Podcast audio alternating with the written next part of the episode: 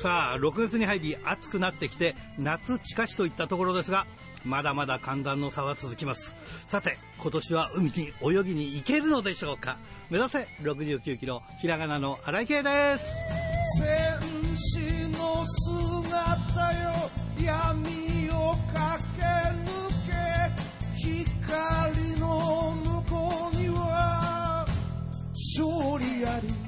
さてあの例えばですねプールに泳ぎに行くとこになるとやっぱりこういっぱい人がいて密考えますけどね。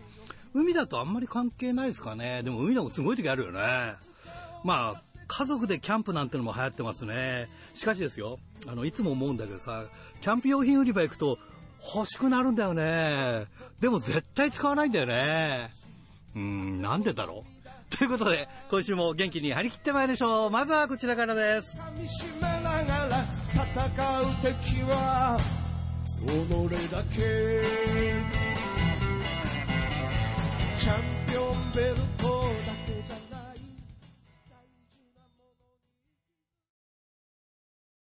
えー、今日のゲストは清水ライト選手です。こんばんは。こんばんは。よろしくお願いします。よろしくお願いします。えっ、ー、と、清水選手は2017年の5月デビューですか？はい、そうですね。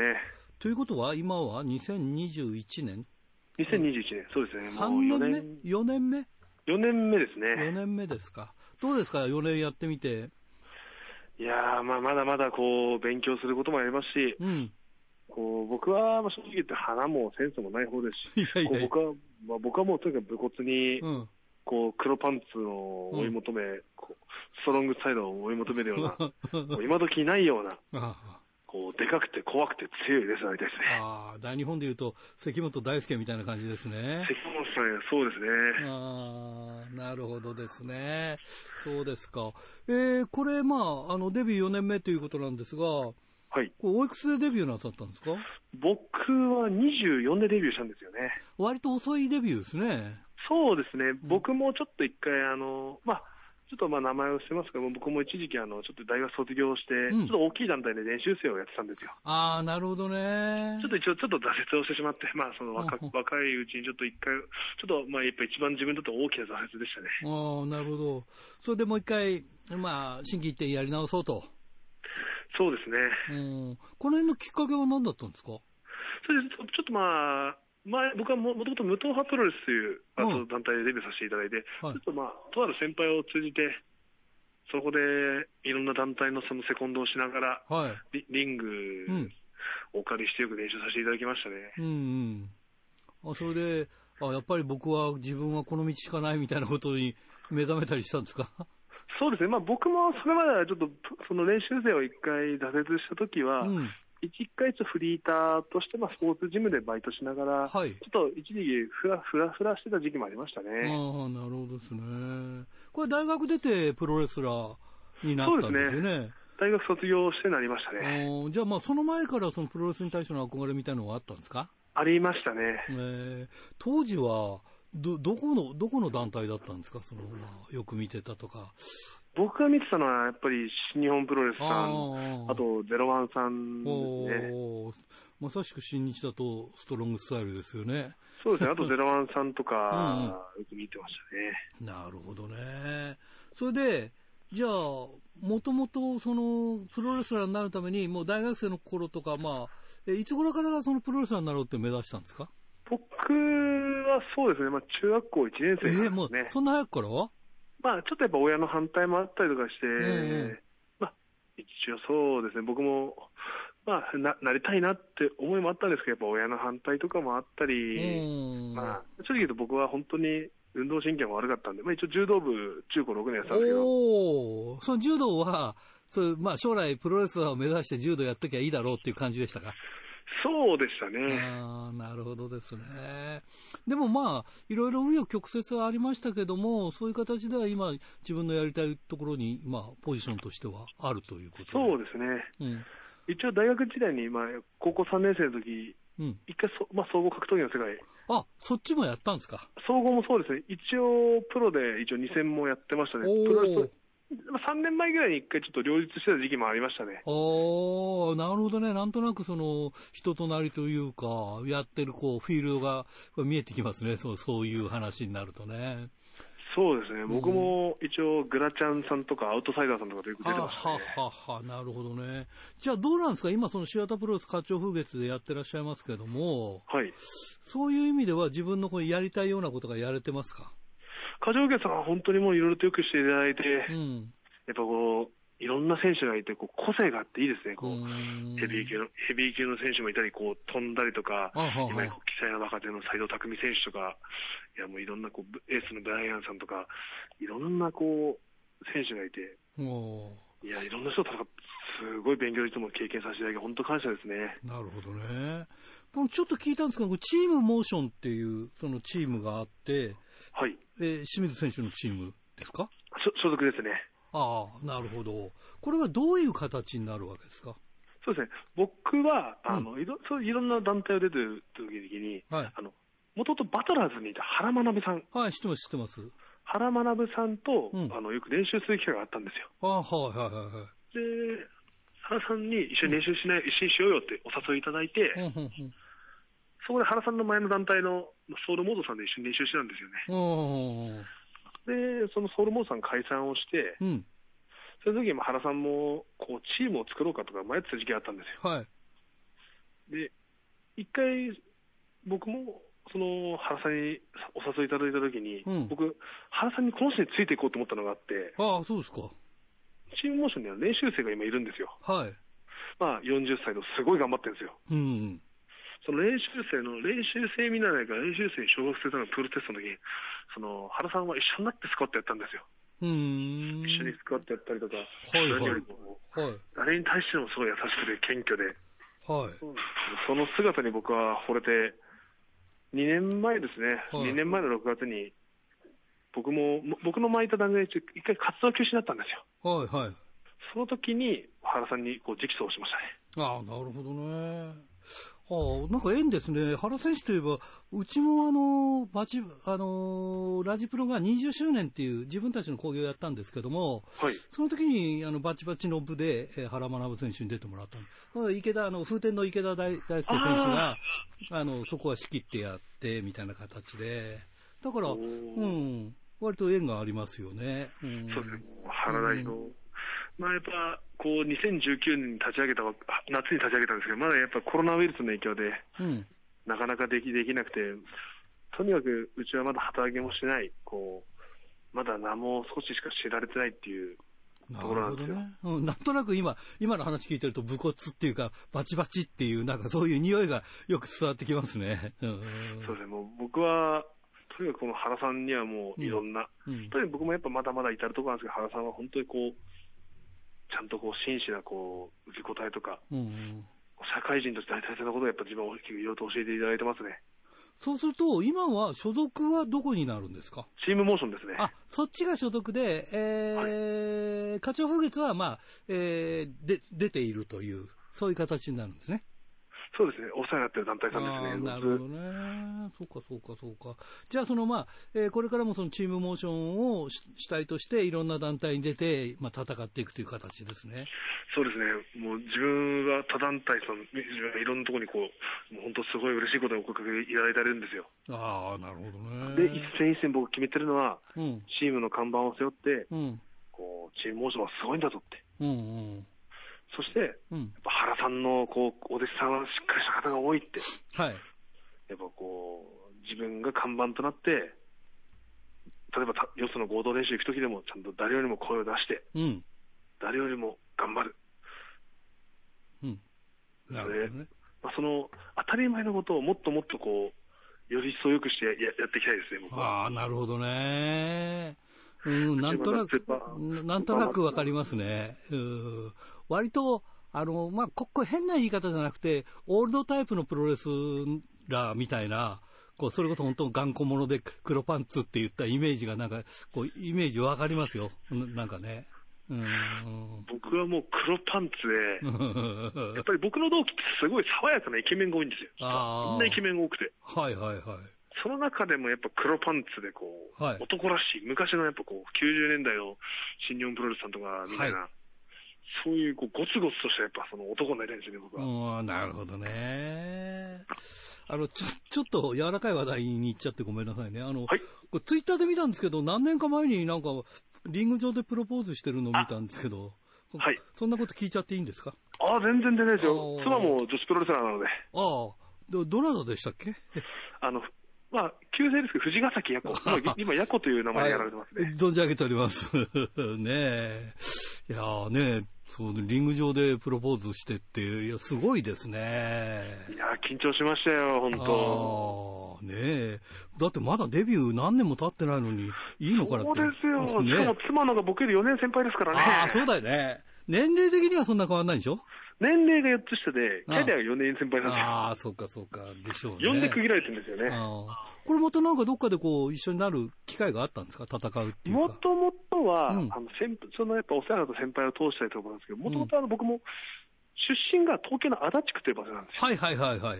でで、妻が巻いた団体も、足立区にある女子プロレス団体、そうですね。もう元 JWP でしたよね。ですよね。うん、それやっぱこう、やっぱ練習を通じて、先輩通じてよく地元のレスラーでよく飲飲み会があったんですよ。はいはいはい。そこからこう、やっぱ話題が広がって、うん、そこでまあお付き合いする形になりましたね。最初はもうちょっと気持ちなかったですけどね。やっぱ先輩だったんで、今までさん付けとか敬語だったんですけど。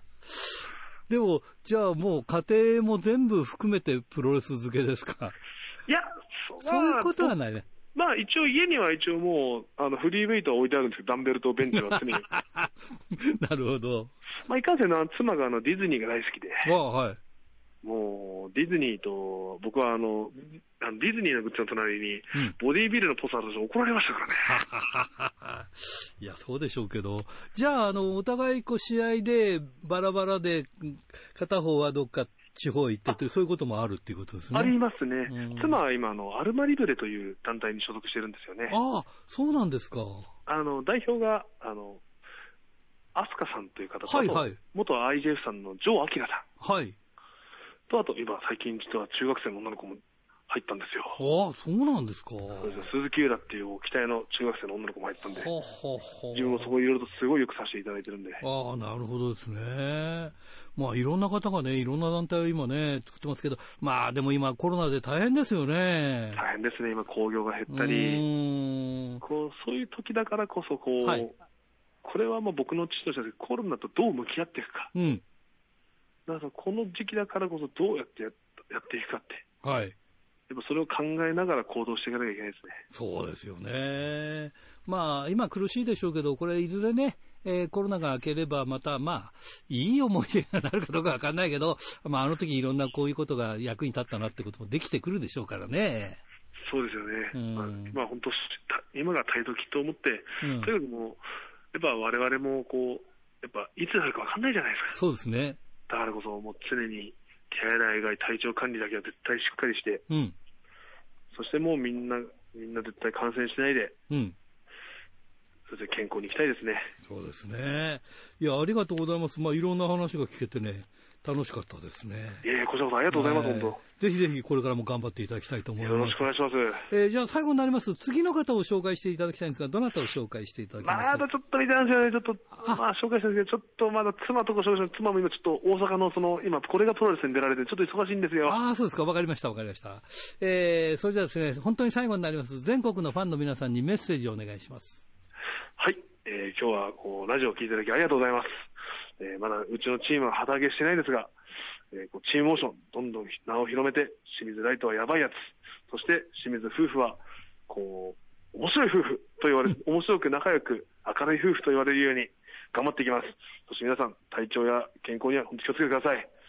コロナが落ち着いたらみんなでバイバイしましょう。では皆さん、お元気で。ドクターはい、どうも。今週もよろしくお願いします。はい、よろしくお願いします。はい。今週は何の？えー、っとね、まあ、もう毎週お話してますけども、そのコロナウイルスの問題が、ね、あのーうん、まだ尾を引いてますけれども、はい。えー、まあ、あの今週から来週にかけて、あの、えー、しばらくこう何回か続いて使われる可能性があった、その、えー、大田区体育館というところがですね、はいぱりその公共施設だということもあって使えないということになってですね、まあ、K1 なんかもあったみたいですけどね、はい。えー、K1 とプロレス含めて数工業を使えないということになったりですとかね。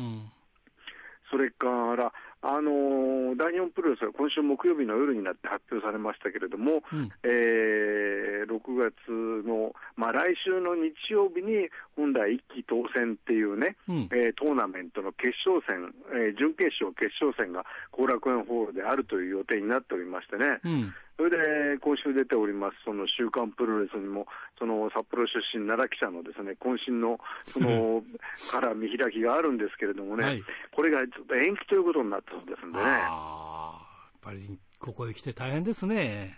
いやね、あのまあ、えーと、最大手団体、新日本プロレスでもね、その興行が、うん、えー、延期中止というのはありましたけれどもね、はい、やはり、えー、ここへ来て、どこの団体でもやっぱり出ておかしくないという状況になってきましたよね。そうですよね。えーまあ、特にやはりね、その大日本プロレスはその地方巡業もありましたから、うん、あのバスで移動したりですとかね、うん、それからまあ、あのー、どうしてもその、えー、女子団体なんかは、その、うんえー、宿舎があってですね、合宿といいますかね、あの、えー、そういうことになると、その、例えば、その、どちらかというとフリーレスラーの人たちが多い団体に比べると、えー、こう、近い距離でね、生活しておられますからね。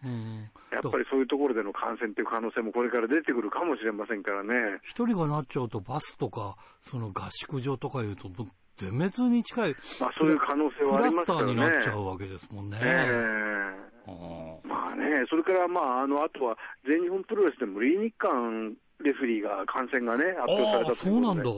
えーまあ、あのその時、えー、直前の試合をさばいてた、そのまあ、相手のレスラーはあの保健所のその判断では濃厚接触者に当たらないということになったそうですんで。まあね、それで、まあ、あの今のところはその全日本プロレスの、えー、工業全体には影響を与えてないですけどもね、なかなかこれ、難しい。で、後からね、あの検査して分かる場合もありますからね。レフリーなんかの場合は、1対1じゃなくて、何試合もさばくわけじゃないですか。そうですね。ねえ、だ近くに。顔近づけて、顔近づけて、大丈夫か？とかって、そうそう。ギブアップなんて言うわけですからね。そうだよね。なかなか、まあそうするとだけど、その方がかかったってこと、元は誰だってことにもなりますからね。そうなんだよね。わ、かんないだけに立場でいいよね。いや本当ですね。うん、なんかこう、色が変わるとかさ、色が色が変わって合図するってのありますけど、いや、だから、それだったらまだわかるけど、わかんないから、うん、まあ、全員がね、症状が出るわけじゃありませんからね。そうなんですよね。だからもうそこがね、難しいところですよね。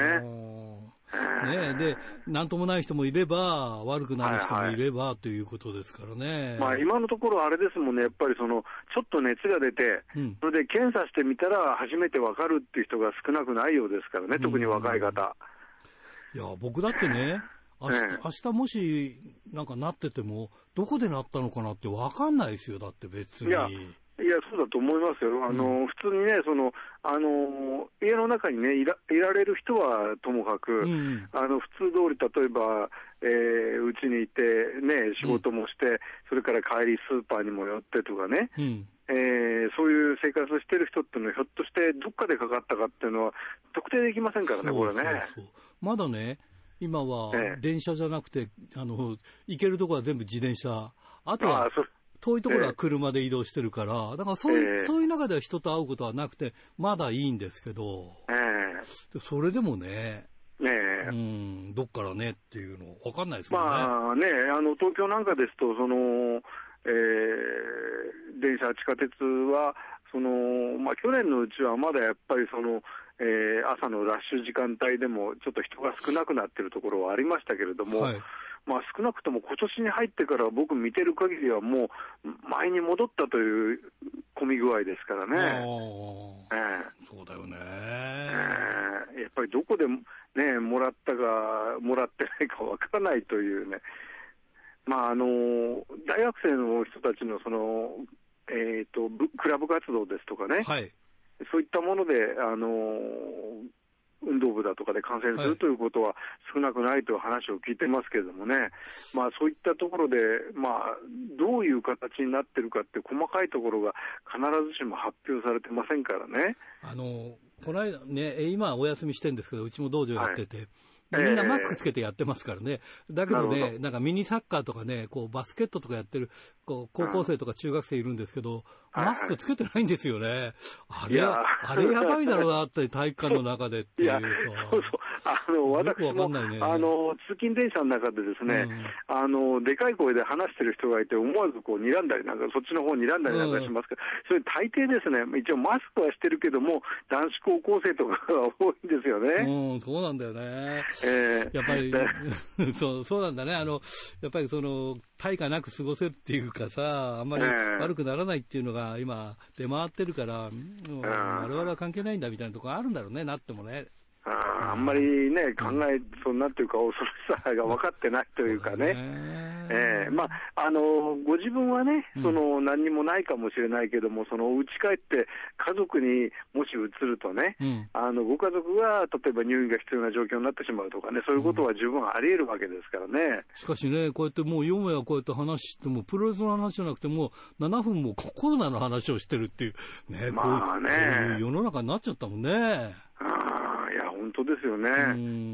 まあ、だけどね、これ、あの今のところはね、そのえーまあ、新日本もね、その興行再開しましたしね、はい、他の団体も、まあ、大日本が今お話したように、そのえー、来週日曜日までの興行をね、あの取りやめるということを言いましたけれども、まあ、他のところ、これからどう出てくるか、あるいはどうなるかならないかって全く分かりませんもんね。そうですね。あのそれでねまあ、はい、あの、これ予想ですけど、6月20日以降はオリンピックがあるから伸びることはよもやないとは思うんですが、えその前だと、なんか、あれっていつまでとか言ったけど、あと1か月延長しますみたいな話になるじゃないですか。まあそうでしょうね。そうすると予定組んで、例えばそこで興行やるよって言っても、またそこで1か月伸びちゃったら、それだめですもんね。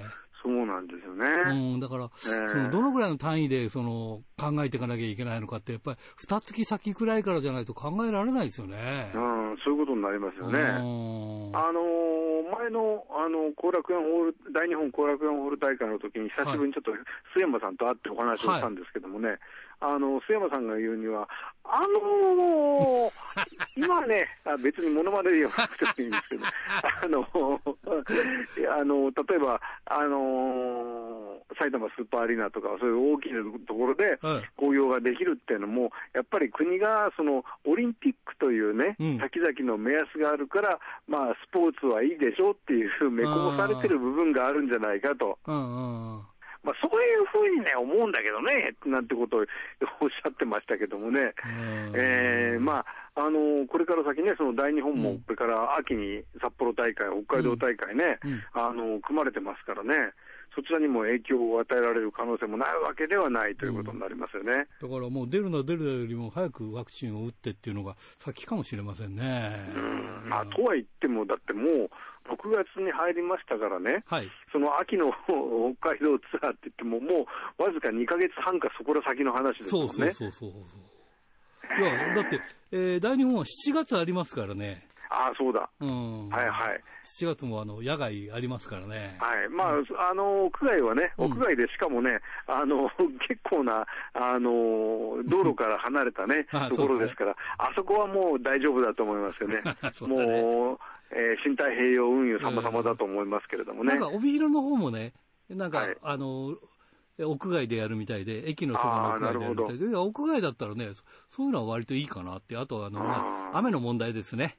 なるほど、うん、これからそうすると、プロレスは屋外に限りますかね、やっぱりね。ある部分ね、季節的にはそういうこともありでもいいんじゃないですかね。うん、まあ、そういう方向で、あの なんというか、あの昔ながらのですね、その、うん、えー、田園コロシアムとかですね、それから、ね、あの全日本女子がですね、あの駅前の空き地でやってたとかですね。うん、僕あの東京にいたんですけど、ある時期ね、はい、デンコロ行ったことないんですよね、デンコロシアムね。あ、そうでしたっけ？ああ。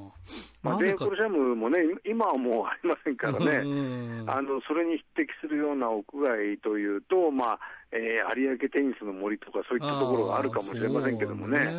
えまあ、これからやっぱりそうするとね、やっぱり原皆さんあの、どこのプロレス団体もですね原点に帰って、はい、えー、松永会長の時代のですね、あの全日本女子プロレスのように、こう、えー、朝会場に入ったら、あの試合予定地に入ったらですね、草を買って、えー、そうテントを立てて、そこから始めるというのがですね、感染防止に一番役立つということになるかもしれませんけどね。考えてみると、テントだと、うん、あの、閉鎖空間ですよね。そうただまあ、そのテント張る場所とかね、そういうのもちょっとあるんだろうけどね。でも、まあね、オールドファンの方はご存知かもしれませんけども、あの、昭和40年代にですね、はい、えー、国際プロレスが、はい、えー、テントを導入した時代があったそうですよね。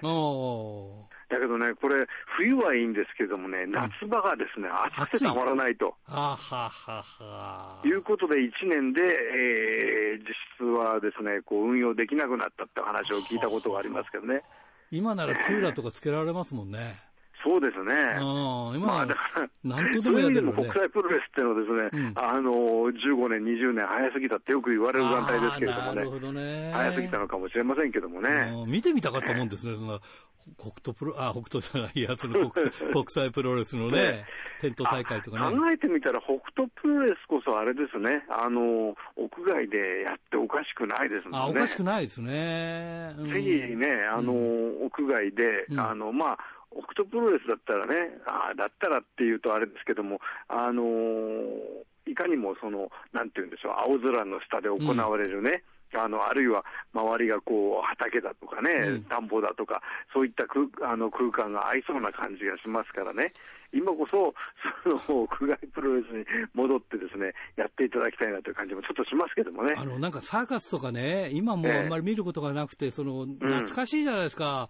うん、ああいうの見たいですよね、テントとかでね。そうですね。まあ、あれもね、あの、なんというか、独特の雰囲気がありますからね。そういうのをですね、ちょっとプロレスに、あの、立ち戻ってもらうということでですね、感染防止も含めて、うん、えー、行っていただくと面白いかもしれませんね。そうですね。なんて言ってる場合じゃないかもしれない。いや、本当にだけ大変なことですよ、これね。いや、本当本当。いや、だからね、とりあえずこうやって、その、お話をするんでも、今日は、あの、何々大会のって言ってたのが全部なくなってるとかね。いや、そうなんですよ、ね、そんな状況でしょ、うん、もう、だからもう、週刊プ、今お話したように、その、週刊プレスも来週のね、試合を、うん、あのー、こう考えてですね、うん、これこれこう言ってお話をしてるんですけどもね、それがもう、えー、なんていうか、全部ね、あの、壊れてしまうということになりますからね。えー、まあ、さっきそれで、えー、ね、帯広大会って話が出ましたけれどもね、はい、あのー、えー、葛西潤選手の映画、共演という映画がですね、はい、えー、先週土曜日から東京で公開になりましてですね、はい。えー、であの同時に大阪でも公開の予定、シネマート大阪,、えー、の大阪のシネマートってところの公開の予定だったんですけども、ちょっと、はい、その延期ということになったりしましてね。えー、まあ見てきましたけれども、あのなかなか、あのえー、激しい、あの12歳以下は見られない映画ですね。やっぱりそりゃそうだよね、もともとはね。これだけ血が流れて12歳で大丈夫なのかって感じもしましたけど、まあそんなお話はまたちょっと来週にでも行いたいと思いますけれども、ね、わかりました。はい。はい、すみません。ありがとうございます。はい、はい、また来週、さようなら。おはがき、ルチャリブレえー、ラジオネーム、豊田勲君、白石区からですね、新井さんこんばんは。えー、先週の放送でクラウドファンディングの話が出ていましたが、えー、セレブの新井さんから見たらビビたる額でも、えー、何らかの形でお金を出しますよ、とは言っておきます。ありがたいね。え、まずはクラウドファンディングのをやりますよ、ということを拡散するために、少なくともツイッターのアカウントを用意した方がいいのかなと思います。えー、リターンの内容はおはる社内で募集してみるのはどうでしょうか？クエスチョン。えー、思いつきで書くとお礼の手紙、かっこ動画やメール、ポストカードなどなど、えー、オリジナルグッズ、T シャツなど、えー、プロレス団体と企業とのコラボグッズ、1日ラジプロスタッフ体験コース、ラジプロ収録現場見学できる権利、えー、好きな選手にインタビューできる権利、もうその他、たくさん書いてあります。これちょっと参考にさせてくださいね。いろんなこと書いてありますんで、ちょっとこれ参考に作ってみたいと思います。でそれからですね、これは、えー、富山県高木克彦君、ラジオネームですね。えー、ノアの6月のアベマ、えー、無観客試合配信で13日のゲスト解説にイジリー岡田さん、えー、三沢光晴の命日のメモリアルにイジリー岡田さんをゲスト解説に選んだのは、アベマ側はいいんじゃないかなと思ったな。えー、中島克彦対正北宮の敗者、髪切り、金網デスマッチの配信のゲスト解説にブル中野さん、えー、昔からプロレスを見てる人、人間からしたら、えー、金網デスマッチイコールブル中野だから、アベマ悪くないよ、かっこ笑いということで、えー、ブル中野さんが男子のプロレス解説って珍しいな。って、えー、山田邦子さんのゲスト解説は未だにノアの YouTube チャンネルのコメント欄に悪いコメントを書く人いるからなということでね、これはね、山田邦子さんが悪いんじゃなくて、ちょうどその、こういうところに芸能人が入るっていうプロレスにね、そういう風潮があったからな、かわいそうだよね。はい、えー、それからですね、えー、千歳のラジオネーム、大和武さんからですね、新井さんこんばんは。えー、アメリカのプロレス団体 WWE で、えー、収益悪化のため、所属選手10名と実況アナ1名が解雇されました。えー、アメリカといえばワクチン戦略が進んで、イベントも再開しているイメージですが、エンタメ業界が受けている厳しさが伝わります。逆に仙台ガールズの里村芽子が、芽子選手が、えー、WWE のイギリス女子王者ケイ・レイ、えー、ケイ・リー・レイ選手との対戦のためにイギリスに渡りました。えー、里村選手からは国民の約6割が、ワクチンを接種して政府から外出規制やマスク着用の要請もなく、えー、先週のホテルには医師が常駐して2日に一度 PCR 検査を受けています。レストランも再開して外出できない不自由はなくなりました。必ず買ってベルトを巻きますと言っていました。おまけに、おまけ。えー、イギリスのヘンリー王子がアメリカに渡ってシリコンバレーにある健康管理会社、えー、ベターアップの、えー、チーフインパクトオフィサーに就任したんですが、略して、えー、CHIMPO、チムポー。だそうで、えー、海外メディアでは日本では男性器を意味する言葉だと話題になっていますよっていうことで、かっこ笑いということで、まあ、緩和、緩和球大といったところなんだろうけどね。はい、えー、これは、えー、火災軍のラジオネーム、元広島県民さんからですね。新井さんこんばんは。先週は神田亜美選手のインタビューが聞けてよかったです。亜美選手といえば、2018年と2019年の7月31日が2年続けて北斗プロレスの幕別札幌、あ、殺内大会だったんですが、えー、7月31日が、えー、アミ選手の誕生日で、えー、全試合終了後に事前にスタッフから配られたクラッカーを鳴らして、誕生日おめでとうとみんなでお祝いしたことを思い出します。アミ選手のこれからが楽しみです。ということでね、えー、ぜひぜひ頑張っていただきたいなと思います。えー、それから清田区金崎正史君からですね、北斗プロレスの神田選手26歳なんですね。私の中では20歳前後の感じがしています。お酒が好きらしいですね。選手名鑑にも趣味が酒を飲むになっていました。えー、マイクが上手で大会をうまく締めてくれます。バトルの優勝が多いので、えー、今やバトルの女王ですね。シングルではなかなか勝てないので頑張ってほしいです。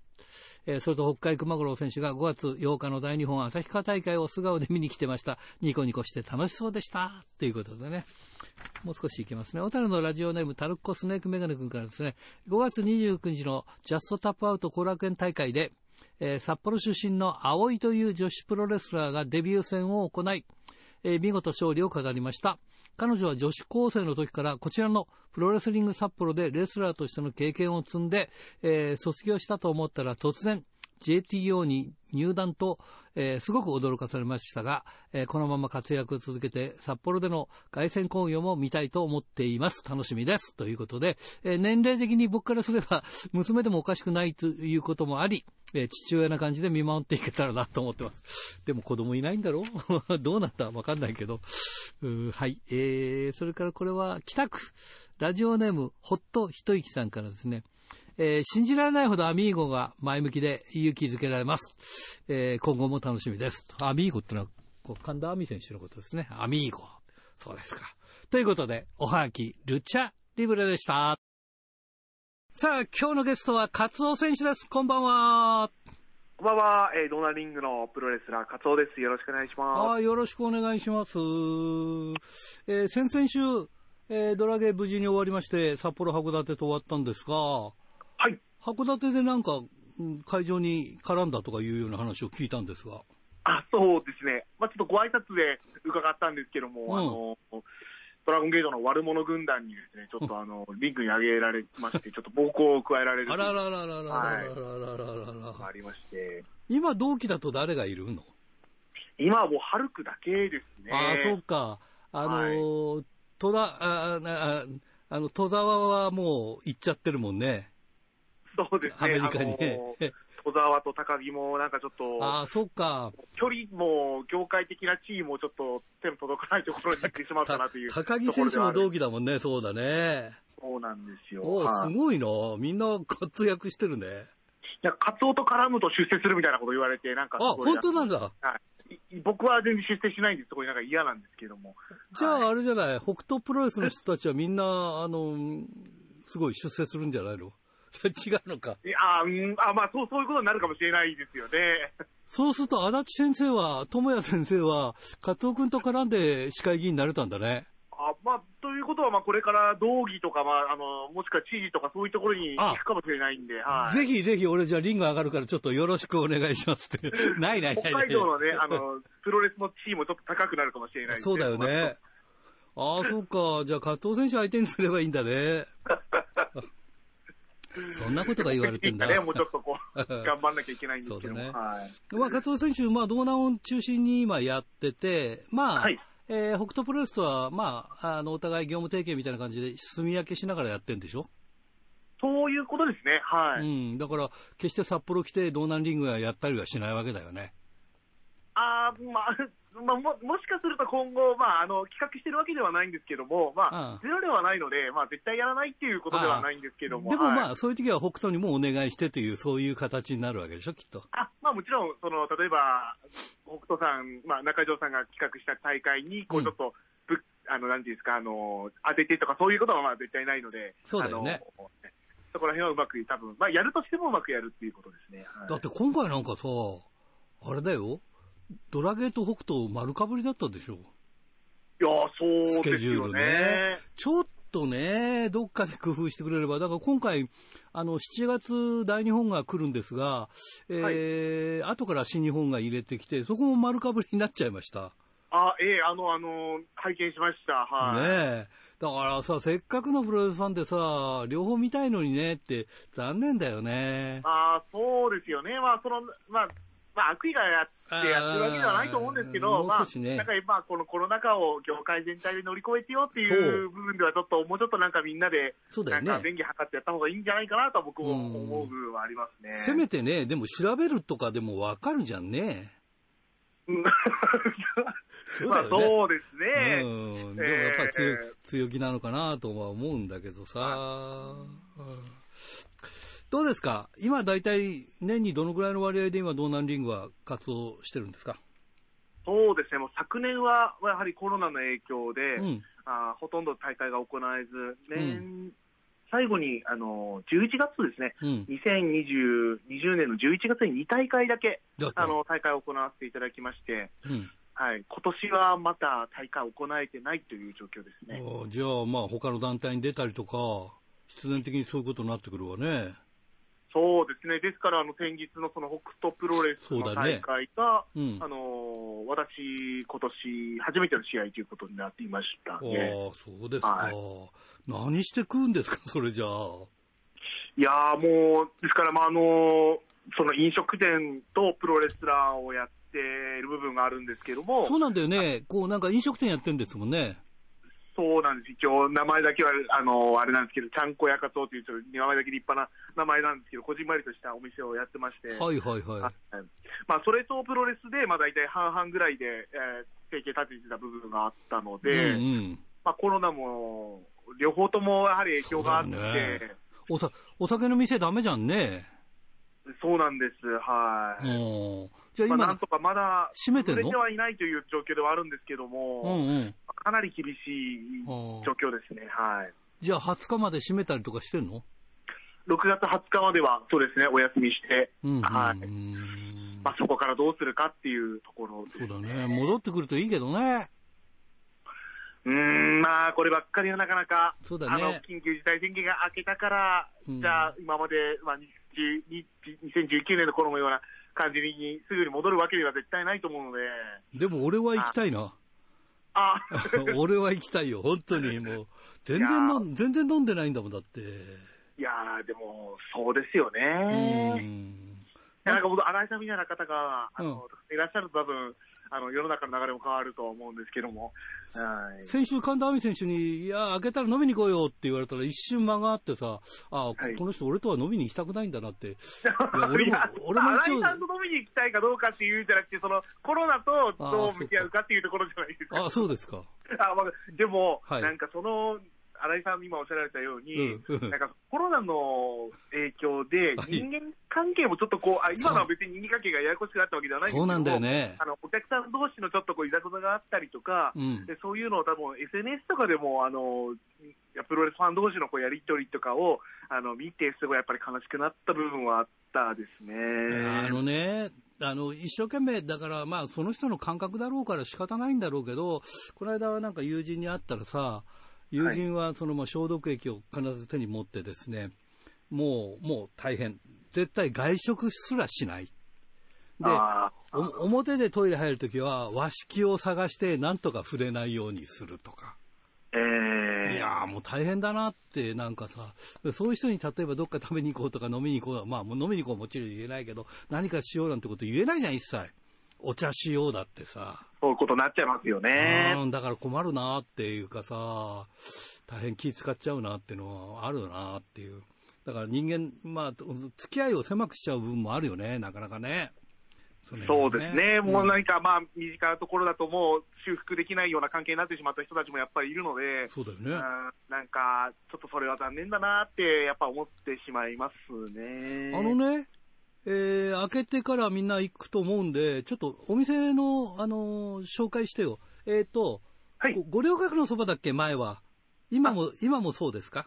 そうです。今もあのずっと場所が変わらず、はい、えっ、と、函館市の本町というところでございます。はい、あの、なので、こう、函館市って飲み屋街が大門と五稜郭って大体2箇所に分かれているんですが、はい。ただ、ここは五稜郭の方で。あ、なるほど。で、あの、えっ、ー、と、路面電車で行けばいいんだね。路面電車で来ると、五稜郭公園駅っていうところが、最寄りの駅になっております。ああ、わかりやすくていいね。なるほど。それで電話すれば、えー、はい、場所を教えてくれるということで。そうですね。ちゃんこ屋かとで調べていただけると、電話番号も載ってくるので。ちゃんこ屋なの？あ、ちゃんこ屋かとっていう名前なんですけども、うん、あの、すみません、中身は、あの、うん、もつ鍋と、あの、餃子を出しているお店でございます。ああ、そうなんだ。はいちゃんこ屋ってさ、いろんな人がやってるけど、夏場困るんだってね。暑いからさ、ちゃんこ売れないっつってよく言ってたよ。あそうなんですよね。なんか、本当うちは本当たまたまありがたいことに、なんかあのー夏場は割とこう競馬関係の方とかがいらしていただいて。プロレスじゃなくて。そうなんですよ。なんかその辺がなんか割と7月、8月とかは割とあの来てくれるので、なんとかなっているという。ああ、そうか。だからっていう部分もあるんですけども、はい。一回さ、あの、函館行ったら寄りますね。あ、ぜひぜひ。ね、はい。一回も寄れてないからね、っていうか、あんまり函館行く機会もないんだよね。そうですよね。うん、何もないんだもん、函館行く機会ってさ。なんかね。そんなこと言わないけど、私はあの、函館の観光大使もやってる手前ですね。ああ、そう。あの、函館のいいところも宣伝して歩かなきゃいけないああ、そうですか。じゃあぜひ、あの、函館で試合やってよ。ねみんなこう、札幌から行けるくらいのね、あの、まあもちろんその、緊急事態宣言明けてから、コロナ明けてからで結構ですがね、やっていただきたいということで。さて、えー、さあ、そんな中、新人がデビューしましたね、道南プロレス、待望の。そうですね、あの、道南リングとして、まあ一応、2016年からスタートしているので、はい、あの、初めての、一応、ハイルキ1号ということでですね、伊藤公彦というのが、あの、先日、まあ、とはいえですね、ドナリングでは大会できなかったので、その、提携している北斗プロレスさんのリングで、はい、あの、デビュー戦の場をお借りしたという形ではあるんですけども。なかなか評判が良かったみたいですね。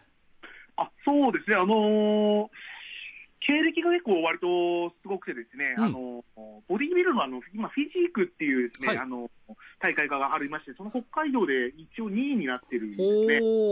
で、こう、見た目とかはもう、で、いいんだ。正直あの、業界全体見渡してもなかなか勝てる人がいないんじゃないかっていうぐらい、あの、かっこいいんだ、じゃあ。てますね、はい。ああ、いいね。じゃあ、将来楽しみだね。そうですね。ただ、札幌に住んでんでしょ？まあ、出身身は一応北広島になりますね。ああ、はい、なるほどね。いや、でも楽しみだね、これね。えー、道南リーグね。そうですね。うん、本人もすごいやる気あるんで、うんあの、これからどんどん多分練習して、そうだね、もっとたくましくなっていくと思うんですよね。うん、これから楽しみだな。さあ、今日ちょっと聞きたいことがあってお電話しました。はい。えー、いよいよラジプロでも、あの、来年、えー、30周年を迎えるんですが、はい。えー、来年10月に30周年を迎えるんですが、えー、まあいろいろと大変で、えー、クラウドファンディングをやろうかなと思ってるんですよね。それでこの間、加藤選手、クラウドファンディングやってるのは無事に、あのー、成功したっていうか、こういう場合は成功というのかなんていうのか分かりませんが、達成というんですか。あまあ、そうですね、まあ、あの達成とか、まあそうですね、成功とか、まあ、言われるんですけど、そうですね、おかげさまでなんとか、あの皆さんのご協力で、なんとかして、はい。これはあれですか、どうやって宣伝なさったんですか、宣伝というか、まああのキャンプファイヤーですか、キャンプファイヤーでそうですね、キャンプファイヤーさんというあのクラウドファンディングのサイトを利用させていただいて、うん、はい。えっとまあ、内容としては、その道南で入場無料のプロレス大会を10大会行いたいということで、うん、あのまあ、その名目で一応目標金額200万円ということで、あなるほどね、やらせていただきました。あなるほど。無事、えー、達成して。そうですね、本当になんかあのー、ちょっと自分でも信じられないぐらいスピード感があってですね、ちょっと自分もちょっとびっくりしちゃったっていうのが正直なところなんですけども。これどのぐらいの期間だったんですか？一応30日間っていうことで、30日間。はい、最初企画したんですが、一応目標達成したのが10日経たない間すごいね。あの目標を超えてしまって、自分もちょっとどうしたものかなっていうところではあったんですけども、はい、これはまあ参加というか寄付というか、なんていうのかちょっと言葉は分かりませんが、まあ、お金を入れていただいた方ってなんて、なんて言うんだ、これはね。えー、あまあ、支援者とかって言いますね。支援者ですね。はい、まあ、スポンサーですね。ここの方たちは、プロレスファンなんですか？そうではないんですか？そうですね。えっと、3週間ぐらい前にその、なんていうんですかね、こう入金してくださった支援者の方のうん、あまあ、あのお名前ですとか、全部こう開示されて、私の方であの見させていただいたんですが、うん、うん、んと、まあ、その方がプロレスファンなのかどうかっていうのは、ちょっとやっぱり、分かんないね。情報だけでは分からないんですけども、うんうん、ただ、道外の方、道内の方っていう部分で言ったらば、はい、あの、7割以上が道外の方です。ああ、そうなのか。すごいな、やっぱり特殊化っていうか、例えば直接そこで手を触れなくても、まあ、これでなんとか頑張んなさいっていうことを言ってくれる人たちなんだね。そういうことなんでしょうか、もしくはこちらに住んでいたとか、まあ、なるほど。そういうことも考えられるのかなとかはちょっと思ったりとかしたんですけども、はい、ぜひラジプロも30年目指して頑張りたいと思います、えー、30周年記念の興行もやりますし、それまでにシークレットライブとかいろいろやって、えー、皆さんにバックしていきたいとは思ってるんですけど、まあ、中身の方はね、これからちょっと考えようかなと思って、はい。うん、やっぱりね、あれでしょ、加藤選手と絡んどくと、やっぱりこう出世するんでしょ？そうですね。今日の 最初じゃないけどさ、いや、だったら、あの、成功するよ。きっとね。あえー、もう数年前にあの、大阪に行きましたら、あの、マグニチュード岸和田先輩にですね、はい。あそれをこう散々こう揶揄されまして、はい、あのもう控室の先輩方にみんなで笑われて、うん、なんか惨めな思いをしてですね、自信が全然出世してないからこんなこと言われるんだろうなと思いながら、いやいやいやしたことがあったんですよね。いや、でもいいですよ。周りを幸せにするっていうのは大したもんじゃないですか。本当自分もちょっと頑張ります。いや、まあまあ、それはね、それはね、まあ長い、長い時間で、まあ、それはそれで致し方ないし、札幌、札幌っていうか、まあ北海道っていうね、やっぱりちょっとやっぱりこう、離れたところ選んじゃってるからね、なかなか大変なところも、まして函館だからね。まあ、うん、まあ、逆にまあ、なんかそこをまあ利用して、うん、あの、利用してと言ったらあれですけども、あの、あの、その血のりっていうのが逆にある部分もあると思うんで、うん、あのそういうのを活用して、なんか、はいやっぱりそこ、高木、戸沢、春くあたりにちょっとこう、カツオなかなかやるじゃないかって、やっぱ思わせなきゃいけないなとは思っています。ねえ、はい、そうだよななんか今度マスクマンで出るとかさ、なんかいろんなことを考えてさ、ちょっとね。そうですね。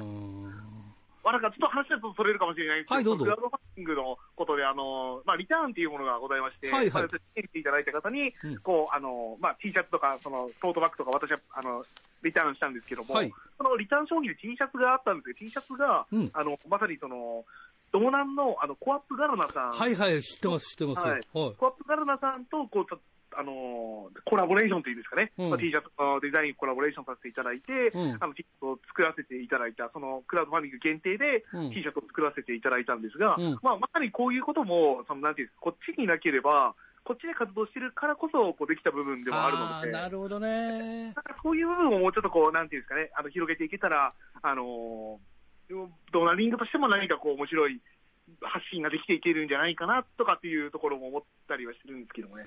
じゃあ、ラジプロあれか、モンスケとコラボしなきゃだめか。あ、モンスケもそうですし、あの、そうですね、まさにあの、石谷製菓さんとか、なんかその、やっぱりこうこっちにはないような、あなるほどね。強い業業種の方もいらっしゃいますから、はい、あなるほどね。わからないですけども、はい。そうか、そうか。そういうじゃあ、どっか、あの、もつ鍋屋探して、札幌のもつ鍋屋と、そんなことはないかな。なんかそういう面白いね、あの、僕は子供の頃よくあの、コアップガラナ飲んでおりましたからね。やっぱりこう、うね、青春の味ですからね。やっぱり今でも懐かしくなるよね。はい、そういや、あの、あれだよね。えー、ラッキーピエロかなんか言ったら、コアップガラナのラッキーピエロバージョンがなんかあったりとかしますもんね。そうですね、ラッキーガラナというものがそうそうそうそう、はい、なんかね。ああ、そうかそうか。だちょっといろいろね、ありがとうございます。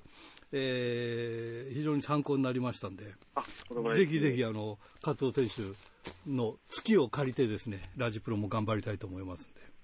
ぜひ、はい、というか、逆に薬用神とかにならない、いやいやいや、薬用神って言われないように、うん、僕も頑張ります。成功することを、あの、祈っていってください。よろしくお願いします。はい。はい。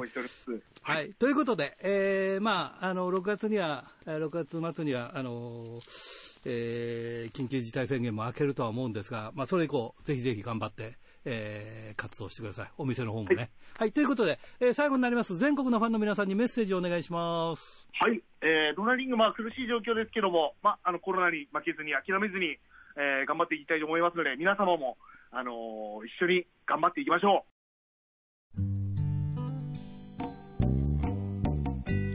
さて、先週のプレゼントの当選者を発表しましょう。先週のプレゼントは、回転寿司クリッパーと、えー、回転寿司春楽のお食事券、3000円分を3名様にということでした。えー、当選したのは、登別市、ラジオネームスキッパーさん、他2名様に当たりました。おめでとうございます。さて、今週のプレゼントは、苫小牧白尾に店舗を持つ回転寿司クリッパーと、苫小牧の100円クリッパー、千歳苫小牧にある回転寿司春楽、そして恵庭苫小牧の宅配店宅春楽のお食事券3000分を3名様にプレゼントします。どしどしご応募ください。メールアドレスは rpro.hbc.co.jp ファックスは011-232-1287宛先は郵便番号060-8501、えー、どちらも HBC ラジオラジプロと書いてください。来週木曜日必着です。インターネットで聞く方は HBC をクリックしてください。えー、中でもちょっとお話したんだけど予定が立たないよね。いろいろね。